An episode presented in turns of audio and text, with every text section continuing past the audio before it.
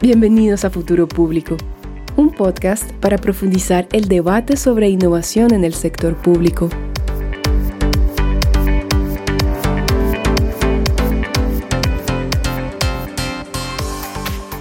El rápido desarrollo tecnológico actual ofrece grandes oportunidades para transformar la manera en que el sector público interactúa con los ciudadanos y hace delivery de servicios públicos. Una manera de poder aprovechar estas oportunidades tecnológicas para repensar los procesos y la capacidad de innovar del sector público es a través de la colaboración y alianzas con startups GovTech. Bienvenidos a un nuevo episodio de Futuro Público y al tercer episodio de la serie GovTech Latinoamérica. Yo soy Alberto Wurst. Y yo soy José Díaz. ¿Qué tal? Como parte de la serie, hoy vamos a presentar el primer caso de startup. Con nosotros tenemos a Cívica Digital de México y a Juan Pablo Escobar, CEO y co-founder, para contarnos su experiencia interactuando con el sector público y también compartiendo su journey para mantenerse en el mercado. No se olviden que nos pueden contactar y ubicarnos en nuestra web futuropublico.org o nos pueden también encontrar en LinkedIn como Futuro Público y todos nuestros episodios están colgados en YouTube o Spotify, así como en demás plataformas digitales. Bueno, y sin más preámbulo, le damos la bienvenida a Juan Pablo. ¿Qué tal Juan Pablo? Gracias por estar en Futuro Público. Muchas gracias José, muchas gracias Alberto por la invitación, un gusto estar aquí con ustedes. Bueno, cuéntanos un poco eh, sobre ti, sobre tu rol y sobre Cívica Digital, la startup que, diriges. Sí, claro. Bueno, yo soy, primero que nada, soy ingeniero de software, eh, soy mexicano y fundamos Cívica Digital hace cerca de siete años. Y bueno, hemos hecho muchas cosas en el camino hasta acá, pero bueno, feliz de, platicarles un poquito, un poquito más de nosotros. Quizás para, para ir empezando, ¿nos podrías contar un poco eh, cuál es el sector y el problema público que ustedes en Cívica Digital han identificado y cuál es la, la solución que han desarrollado? Bueno, Cívica Digital la fundamos con el objetivo de eh, crear tecnología que pueda fortalecer a la ciudadanía. Esa fue la primera misión con la que fundamos Cívica Digital en 2015 la fundamos como una compañía de servicio en donde nos podíamos ser el partner tecnológico de gobiernos y organizaciones. En todo este tiempo pues, hemos ayudado eh, a organizaciones y gobiernos del sector público a diseñar, eh, desarrollar y lanzar productos y servicios digitales. Ya hemos lanzado más de, 60 productos en el camino que ya han llegado a decenas de, miles de personas. Y, hoy, hoy, en día estamos muy enfocados en un problema que, que pues es muy profundo, es un problema muy viejo, es un problema que es muy poco sexy, pero altamente esencial y necesario para cualquier administración que tiene una ventanilla al ciudadano y es, y es que más del, del, 90% de los trámites de gobierno pues siguen siendo presenciales. Entonces, son el primer punto de contacto y el más frecuente con, con un gobierno y la realidad es que aquí, pues más ahora, después de esta pandemia que hemos vivido, eh, la demanda de la ciudadanía por servicios digitales de, los gobiernos es muchísimo mayor a la oferta. Entonces estamos ayudando a que una administración de, un gobierno, sea chiquita, mediana o grande, pueda digitalizar su servicio a la ciudadanía eh, mucho más rápido y a un mucho menor costo que como normalmente lo, haría. Y eso es lo que nos hemos estado enfocando los últimos cuatro años de, de Cívica Digital. Y bueno, eh, qué gusto que, pueda compartirlo por acá. Bueno, en, cuatro años muchas cosas eh, han pasado, ¿no? Eh, digamos, el, tema del COVID, antes, antes del COVID, que, mencionas que, em, que pues el 90% de este, los trámites se hacen de manera presencial. en este sentido, vamos con el, con el primer reto, ¿no? Que es entender un poco estas estrategias de entrada eh, al mercado. ¿Cuál fue este entry strategy para demostrarle a las instituciones públicas que, que tu solución eres la, lo que ellos necesitan, eh, especialmente frente a estos, a estos big players, ¿no? Eh, que probablemente son tu competencia directa. Sí, sí, es un, es un gran reto eso y primero que nada, Tuvimos una estrategia muy orgánica cuando fundamos Cívica Digital.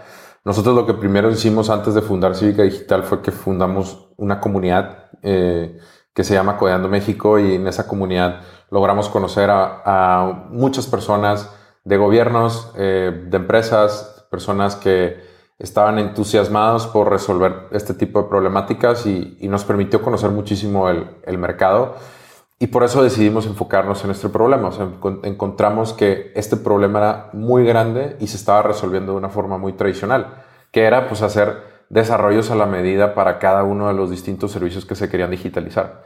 Y esto en muchos casos tomaba muchos años y en la mayoría de los casos pues no lograban resolver el, el, reto en, en, una administración municipal que, que, que, dura tres años a cuatro años o administraciones estatales que a veces duran seis años. Entonces, lo que nos dimos cuenta es que había una área de oportunidad de crear soluciones que tomaran mucho menos tiempo y mucho menos costo, como lo es en la industria ya utilizar un servicio de software en la nube, un SaaS, un software as a service.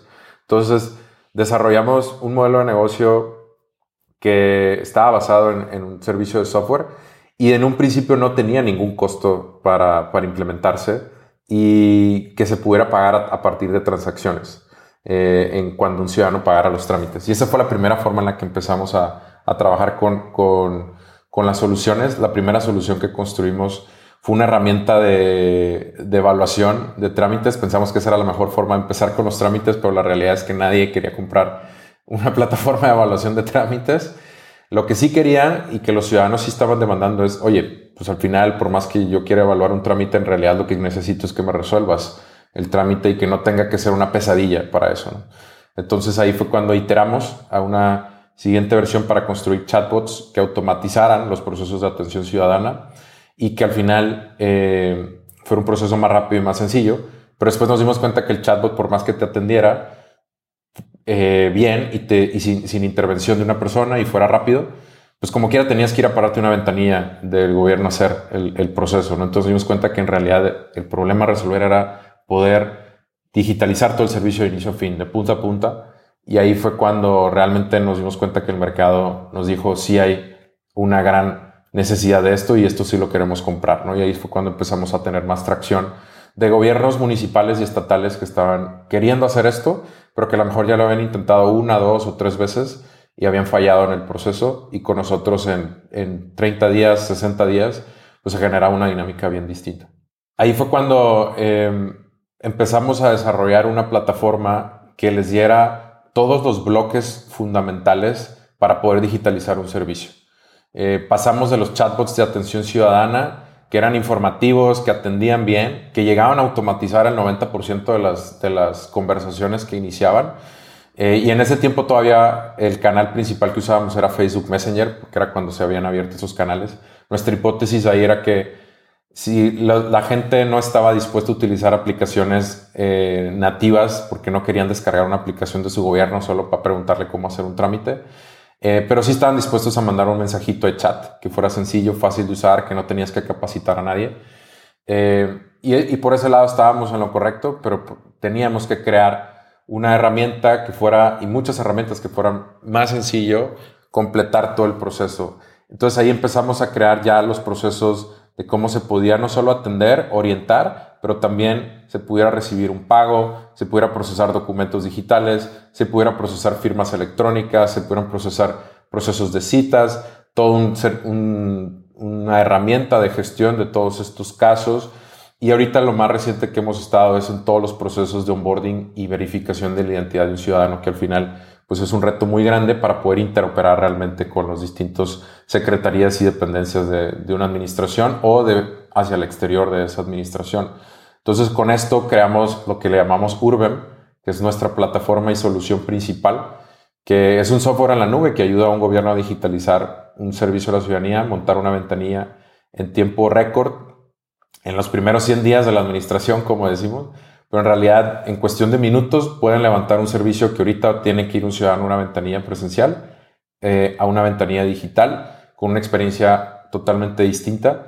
Y también obviamente hacemos un proyecto muy integral de eh, la digitalización para poder simplificar realmente el servicio, rediseñarlo utilizando metodologías de service design para que pues, realmente la experiencia del usuario sea mucho mejor y también la experiencia del servidor público sea mucho más sencilla y que al final terminen adoptando y apropiándose de, de, la solución y de la herramienta. Genial, Juan Pablo, gracias por, por explicarnos un poco lo que han venido eh, haciendo con Cívica Digital. Eh, por ahí lo que más eh, nos interesaría, por ejemplo, en ese momento saber, ya que creo que no, no lo mencionaste mucho, pero sería todo lo que está relacionado a, a tu cliente o cómo contratar con tu cliente, ¿no? O sea, en esencia la, contratación pública. No sé si nos podrías indicar eh, en, su experiencia los principales obstáculos que han tenido como startup para contratar con el sector público. Sí, y, un paso bien importante que a veces como, como techies o como personas de tecnología no identificamos muy bien es cuáles son los incentivos y las, las cosas que motivan a, a un cliente o a una persona que está en el servicio público o en la administración de contratar esto. Y porque son proyectos retadores, son proyectos complejos, que no todos se quieren aventar el tiro, como decimos acá en, México, porque realmente tienes que luchar contra muchas barreras, transformar una organización para lograr implementar exitosamente un proyecto así. Entonces, eh, hemos entendido que no siempre estos proyectos llegan por la dirección de, tecnologías de información o una dirección de informática. Muchas veces llegan por quien le llamamos la persona, la visionaria, la persona que puede ser un alcalde, una alcaldesa, puede ser un secretario, un ministro, una ministra de innovación eh, que está buscando transformar cómo, interactúa ese gobierno con la ciudadanía. Entonces ya una vez que entendimos eso, eh, fue mucho más claro para nosotros eh, plantear que, plantearles una solución y no nada más un producto. ¿no? En todo este camino, para generar esa confianza, pues como eh, es bien importante que, no ser solamente como un proveedor más del, registro o el padrón de, la lista de proveedores de un gobierno. Lo más importante es, en un primer paso, estar muy abierto a dar ideas, que esas ideas se, apropien por estas personas visionarias que, que hacia el interior pueden vender esta idea. y, y eso es en, un, en, un, primer parte, ¿no? Es, esa generación de confianza vienen entregarles y compartir y co-crear y, sentarse con, ellos en una etapa de rebotar estas ideas y entender cuáles son todas esas cosas que los detienen para que esto pueda ser una realidad. Antes de hablar de producto, de hablar de funcionalidades, hablar de inteligencia artificial y hablar de como, como tecnologías y buzzwords específicos que para ellos no, no, no van a resonar. Eh, para, para una persona en esta posición, es bien importante el impacto que, van a tener con, la ciudadanía y cómo pueden mejorar la percepción. Nuestra propuesta de valor, más que implementar una funcionalidad, es mejorar la confianza que tiene la ciudadanía con, su gobierno y la mejor forma de hacerlo y la más rápida, y una de las más rápidas es eh, a través de digitalizar servicios que les van a ayudar a ahorrarles muchísimo tiempo, dinero y ahorrar mucho presupuesto hacia el interior de la administración. Entonces, ya una vez que esta propuesta de valor queda muy claro, pues ya no competimos con las funcionalidades de, que, ahí sí te podrían desarrollar este, eh, otras instituciones. Nuestra competencia no es ahorita otras startups, realmente. Nuestra competencia ahorita es el desarrollo in-house. Y ese desarrollo de, de casa, pues es el que muchas veces termina no resolviendo el problema que estas personas visionarias quieren resolver y no porque las áreas de tecnología o las áreas internas no lo quieran hacer.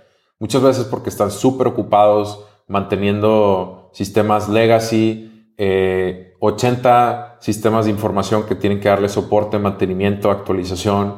Y para lo último que queda tiempo de estos equipos muchas veces es para crear cosas nuevas. Y ahí es justo donde un aliado como nosotros entra eh, de forma ideal, como un aliado para innovar, para arriesgarse que muchas veces ya tomamos esos riesgos, que ya invertimos nosotros muchísimo en investigación y en desarrollo y que aceleramos eh, este tiempo de implementación de cuatro o cinco años a, que sean procesos mucho más ágiles de, semanas y meses. Entonces, creo que eso sería un reto, cómo, cómo abordar este reto de, de, abrir la colaboración y generar mucha más confianza.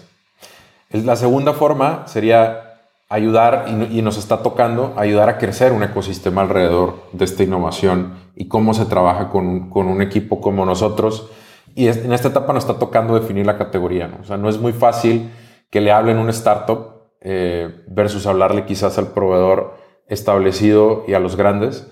Entonces aquí nos toca definir esta categoría y por eso me gusta mucho estar hablando ahorita de, de GovTech, porque toca un poco también generar un ecosistema mucho más grande, de que sí puede ser diferente eh, para un gobierno trabajar con un startup versus, trabajar con otro tipo de proveedor y que estar tan de cerca trabajando juntos en este proceso es una etapa muy temprana para ser ágiles, para movernos rápido y, y, ganar momentum y tener esas victorias rápidas que muchas veces cuando una administración está empezando necesita, ¿no? Necesitan esas victorias rápidas eh, y a veces inicia una administración y les toma un año o dos años a veces planear lo que quieren hacer y el último año ejecutar. Y lo que nosotros decimos es, empecemos rápido, lancemos algo en los primeros 60 días, 90 días y ahí nos vamos moviendo. Y esto para gobiernos no es muy natural, es contraintuitivo porque los gobiernos tienen que mitigar riesgos. Y no se pueden equivocar tanto. Entonces ahí es donde entramos nosotros a ayudarles en este proceso de innovación. Súper interesante lo, que mencionas, JP. Acá, em, mi pregunta, y esta es parte de, digamos, del tercer reto, es hablar sobre, sobre el financiamiento, ¿no? Em, eh, y específicamente el financiamiento en relación a, las etapas en las que eh, Cívica Digital eh, se ha ido moviendo. tú has comentado, pues, muy ampliamente todo, bueno, parte de tu journey, ¿no? Y, acá sí, sí quisiéramos saber cómo empezaron con esta, eh, eh, o sea, cómo se empezó a financiar Cívica, Cívica Digital. Capaz comentar estas rutas formales eh, de financiamiento, pero también estas rutas que son un poco más personales o mixtas. Sí, la verdad, y como, o sea, todo, todo emprendedor es, todo, todo, emprendedor pues tiene que, tiene que ir encontrando la mejor forma, ¿no? Y ahorita donde la, el mundo de la tecnología pues ha entrado tanto capital, quizás salvo este año que ha sido pues, un golpe duro para toda, para toda la industria de software y tecnología, que, que, el, que, el, flujo de capital como se redujo. Eh, para nosotros la primera línea de financiamiento siempre fueron nuestros clientes, tener clientes, o sea, que Civica Digital pudiera eh, bootstrapearse a partir de, de, hacer proyectos y productos exitosos. Entonces, eh, la primera forma como empezamos fue, fue a partir de bootstrapping. Nosotros, eh, para desarrollar las primeras versiones de, de Urbem, de, de, nuestros, de nuestro software principal, el flagship, eh, fue a partir de proyectos que hacíamos con clientes donde nosotros éramos el partner tecnológico y pues eso nos permitía, los ingresos nos permitía reinvertirlo en el desarrollo, investigación y desarrollo del producto y, poder eh, desarrollar los primeros prototipos y lanzarlos al mercado. Y el primer año lo hicimos así. Después recibimos, ahí eh, después pensamos en sí voltear a ver el venture capital eh, y recibimos una inversión de 500 startups, que es una aceleradora pues, global, una de las más activas en el mundo. Y fuimos la primera inversión en, en, en este sector, en 500 startups. Y y para ellos también nos lo dijeron, ¿no? Para nosotros es una forma de empezar a entender y, y cómo aprender de este, de este sector y este mercado que, que realmente vemos que hay una oportunidad y una, una necesidad como muy grande, ¿no?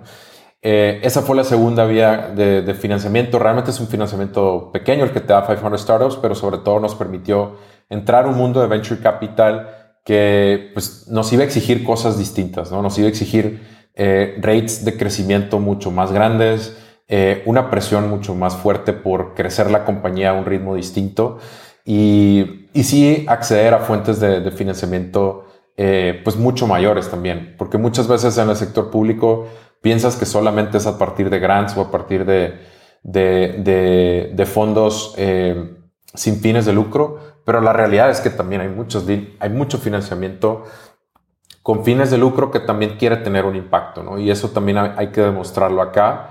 Eh, y que sí hay mucha inversión para que no tiene que venir directamente de gobierno o no tiene que venir de una fundación para acelerar este proceso.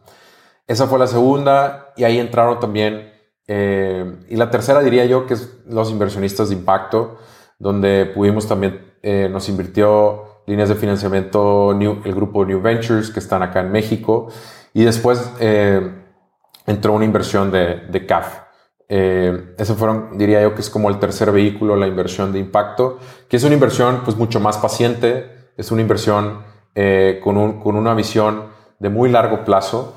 Eh, y que les interesa pues no solo el retorno del capital, pero sí también les interesa el impacto que estás teniendo. Entonces creo que esas han sido las tres principales vías. Pondría una cuarta, que sería pues algo muy chiquito, pero también es importante, que son las tradicionales líneas de financiamiento de, un banco, ¿no? Y ahí también Cívica Digital, pues, ha hecho eh, piggyback en eso también, eh, que en momentos ha sido importante que por nuestro modelo de negocio, pues es importante también optimizar para los flujos de efectivo. Y sí es un reto muchas veces trabajar con gobiernos el, el flujo de efectivo, ¿no? Que no siempre es, está el potencial de que te inviertan, pero muchas veces ese, ese potencial de que te inviertan no, no te va a traer los flujos necesarios que tú tienes si entras a trabajar con un cliente grande. Entonces, eh, eso diría que son los, los, los cuatro, eh, pero el más importante para nosotros sigue siendo eh, tener clientes y, y ahora mismo lo es más que nunca tener un modelo de negocio que sea sustentable en el camino. Es decir, que no estemos dependiendo de financiamiento externo para crecer y más en este sector donde los ciclos de venta pueden ser largos. O sea, tenemos ciclos de ventas que pueden ser desde 3 a 4 meses hasta 7, 8 meses. Y, y una startup en otra industria no te va a aguantar eso. Entonces, aquí te vuelves muy resiliente, te empiezas a entender procesos que son distintos y que tienes que ir desarrollando una compañía alrededor de eso. Y eso no significa que no sea tan atractivo o no sea posible construir una startup aquí simplemente es distinto y tienes que entender cómo adaptarlo, ¿no? Y hemos ido creciendo la compañía con base en eso. Hay otros retos que quisiera tocar sobre el, punto también pasado, sobre entrar en este mercado, que, yo creo que ahorita no, podríamos volverlo a tocar, eh, que tiene mucho que ver con esto, desarrollar una estrategia de crecimiento que tenga sentido, porque sí nos pasó inclusive mucho cuando nos sentábamos con inversionistas al principio y planteábamos modelos financieros de crecimiento que simplemente no tenían sentido. Entonces, eh, también te das cuenta que tienes que crear una compañía con base en lo que los clientes necesitan y no con base en lo que los inversionistas eh, piensas que necesitan, eh, cuando en realidad lo que ellos quieren pues, es que tengas una compañía exitosa, ¿no? Entonces muchas veces como que si tú quieres, piensas que, que quieres entrar a GovTech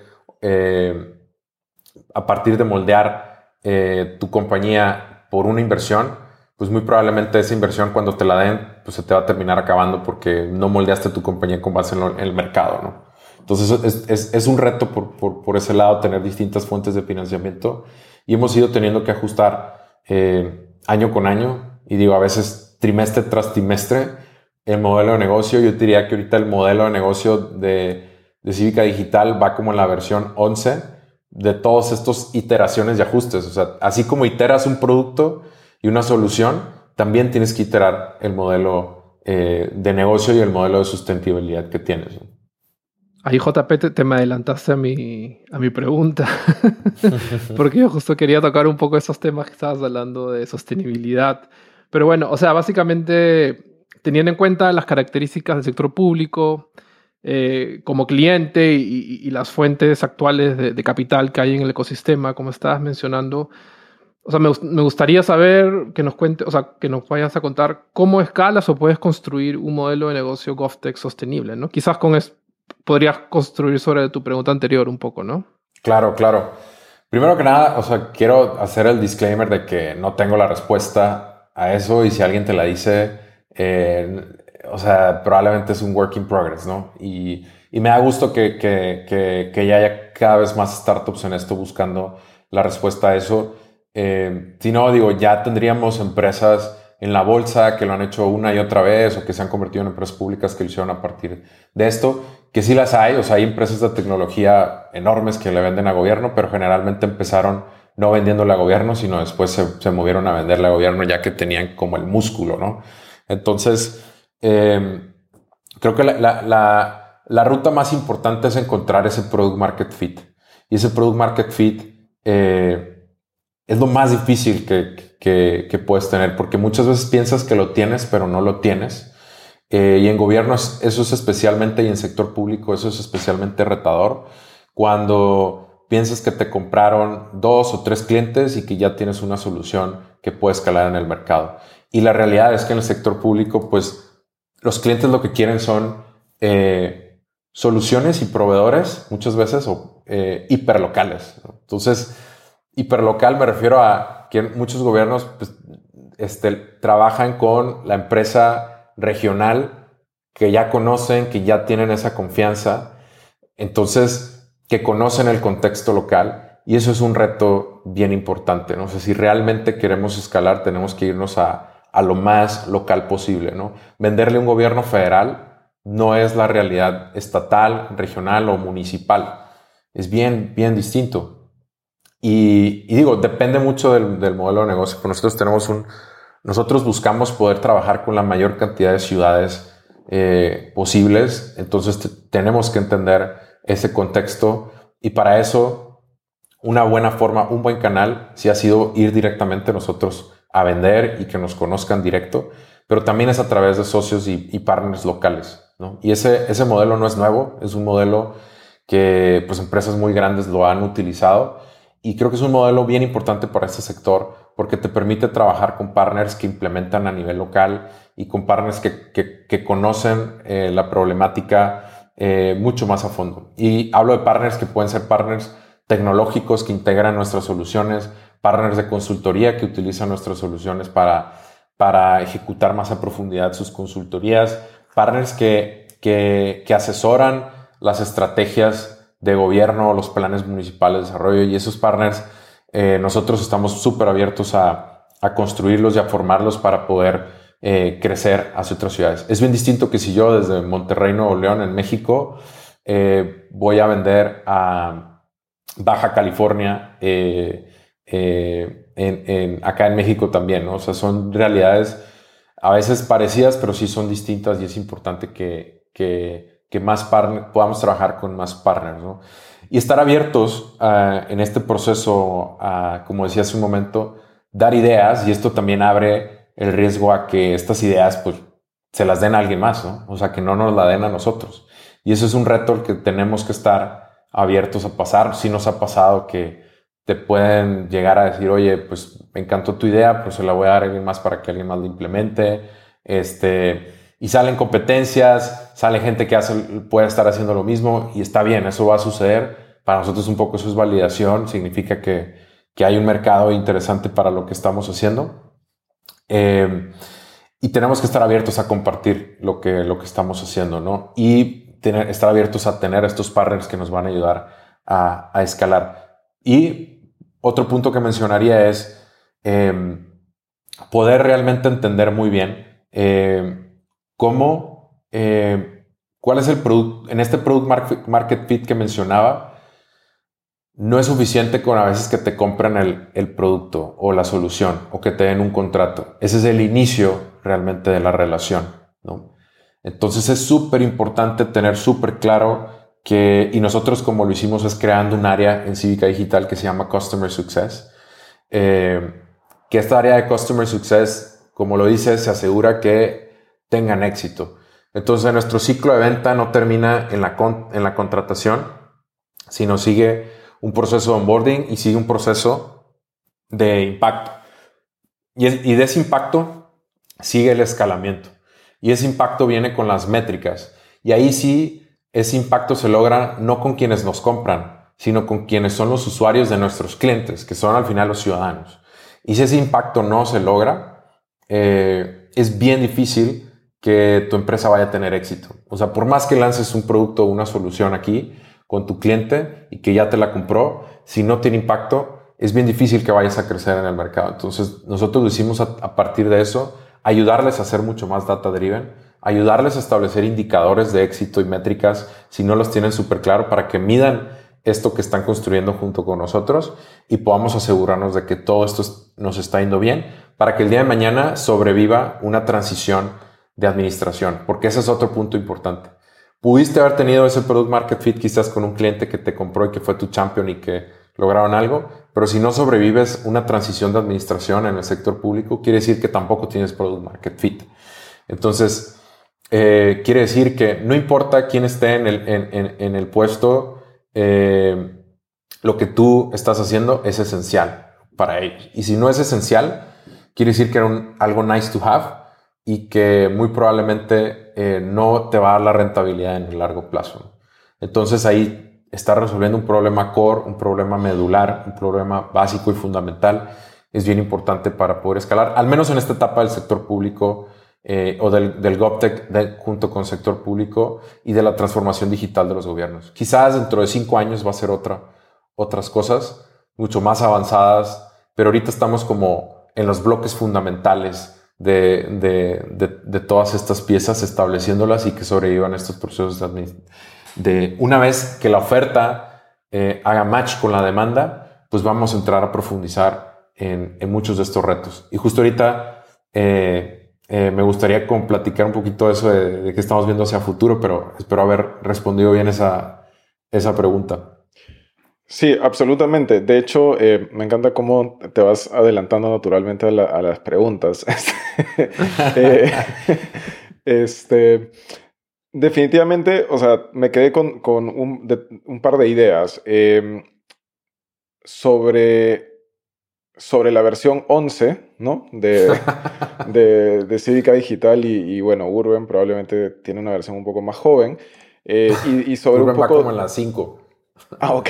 Digo, pero todo construido sobre lo, sobre lo anterior, ¿no? O sea, son como estos pivots que han permitido aprender e ir iterando y eso le ayuda a nuestros clientes igual que, que, se aprovechen de todo ese aprendizaje que ya hemos vivido. Claro, exactamente. O sea, y eso me lleva a preguntarte, ¿no? ¿Cuál es un poco la, la visión de futuro? Porque ya hemos, hemos hablado de, de, de tus Central Strategies, hemos hablado sobre eh, rutas de financiamiento, sobre confianza, pero todo esto eh, más o menos se traduce en, tu propuesta de valor que va evolucionando, ¿no? Eh, eh, ¿cuál es, ¿Cómo ves tú este, este roadmap hacia adelante? ¿Cómo imaginas que cambiará de acá en unos meses solamente o en, un, en un, lapso, pues, uno o dos años?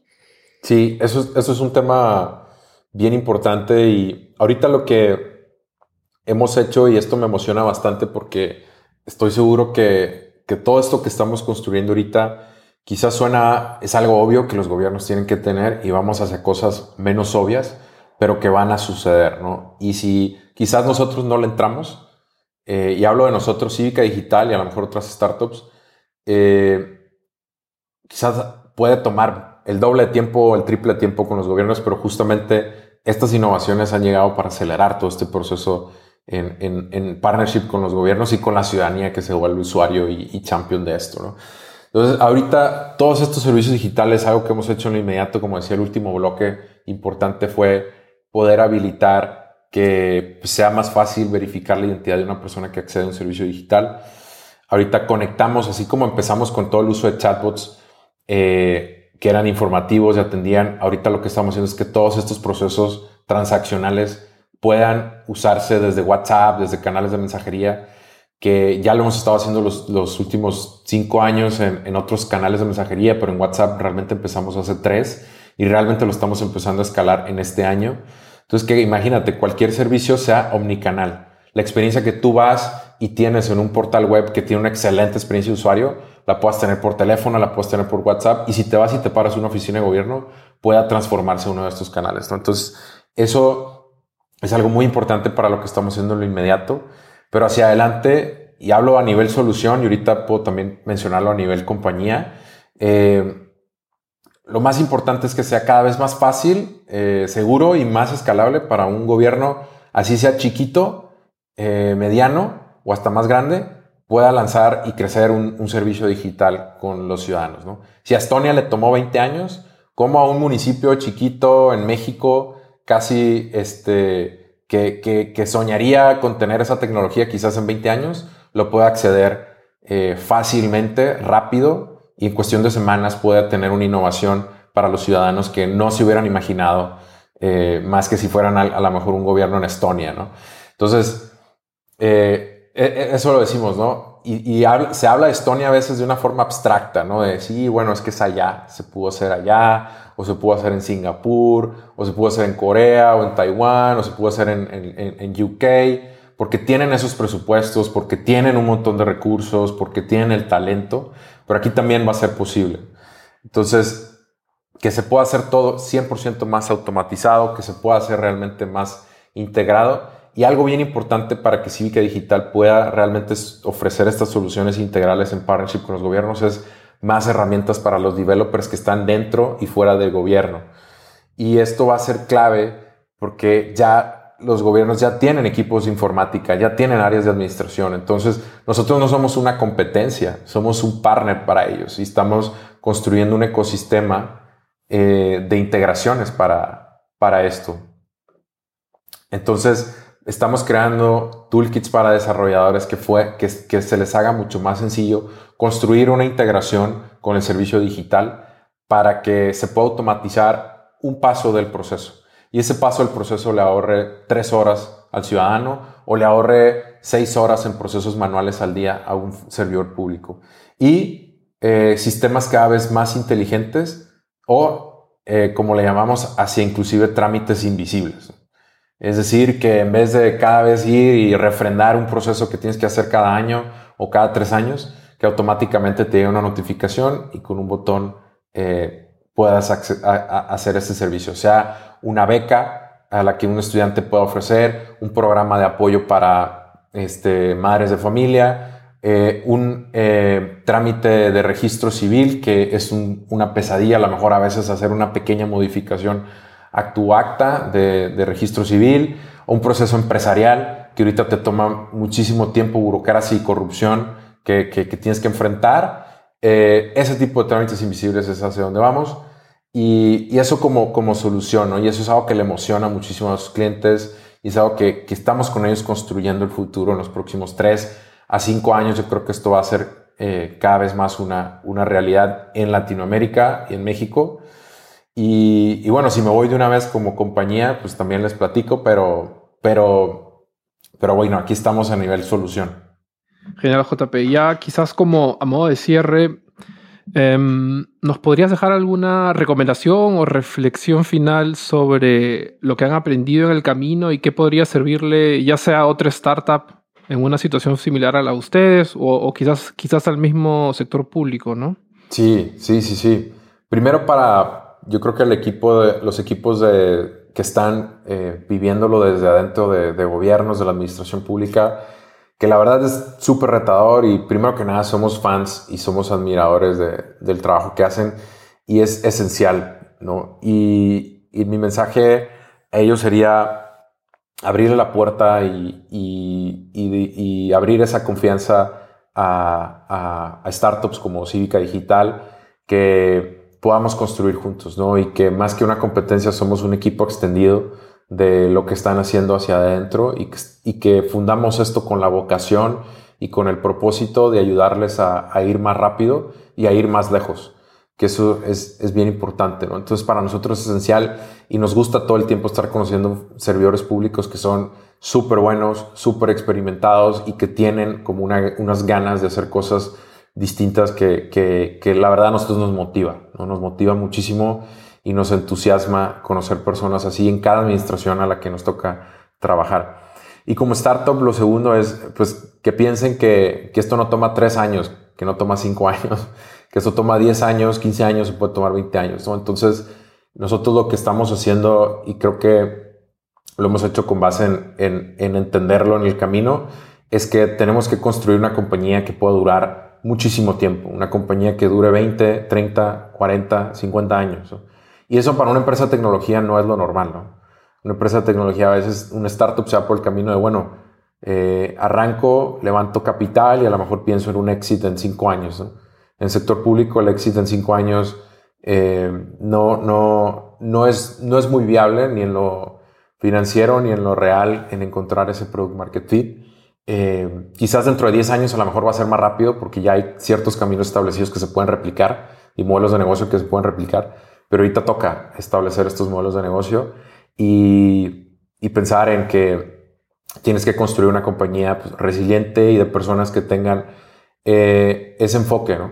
Y Cívica, pues lo hemos ido construyendo con personas que viven este ADN, que respiran eh, el impacto y la misión de Cívica Digital y eso permite que, que, podamos seguir creciendo en, en, este camino. Entonces, eh, eso, y es emocionante y seguimos con, con, esa pasión y con las ganas de seguir creciendo. Y bueno, encontrar personas como ustedes que quieran contar estas historias y compartirlas, creo que es súper bueno también, José y Alberto. Genial, JP, mil gracias. nosotros felices de darles este espacio también para para, para, dar a conocer un poco lo que ustedes hacen y... Y aprender nosotros también, ¿no? Sí, sí, sí. Y bueno, ustedes también están emprendiendo en esto, ¿no? Como lo decía, creo que esto, esto también es otro tipo de emprendimiento eh, muy relevante para que, para que todo el ecosistema pueda crecer. Bueno, muchas gracias JP por estar con nosotros y por compartir tus aprendizajes y todo este journey eh, de Cívica Digital. Estoy seguro de que esto le va a ser de utilidad e inspiración a emprendedores y startups que buscan entrar en el terreno de GovTech. Así es, y con esto terminamos el episodio de hoy. Gracias por escucharnos hasta este punto y nada, cuídense, un abrazo, chao. Gracias, chao.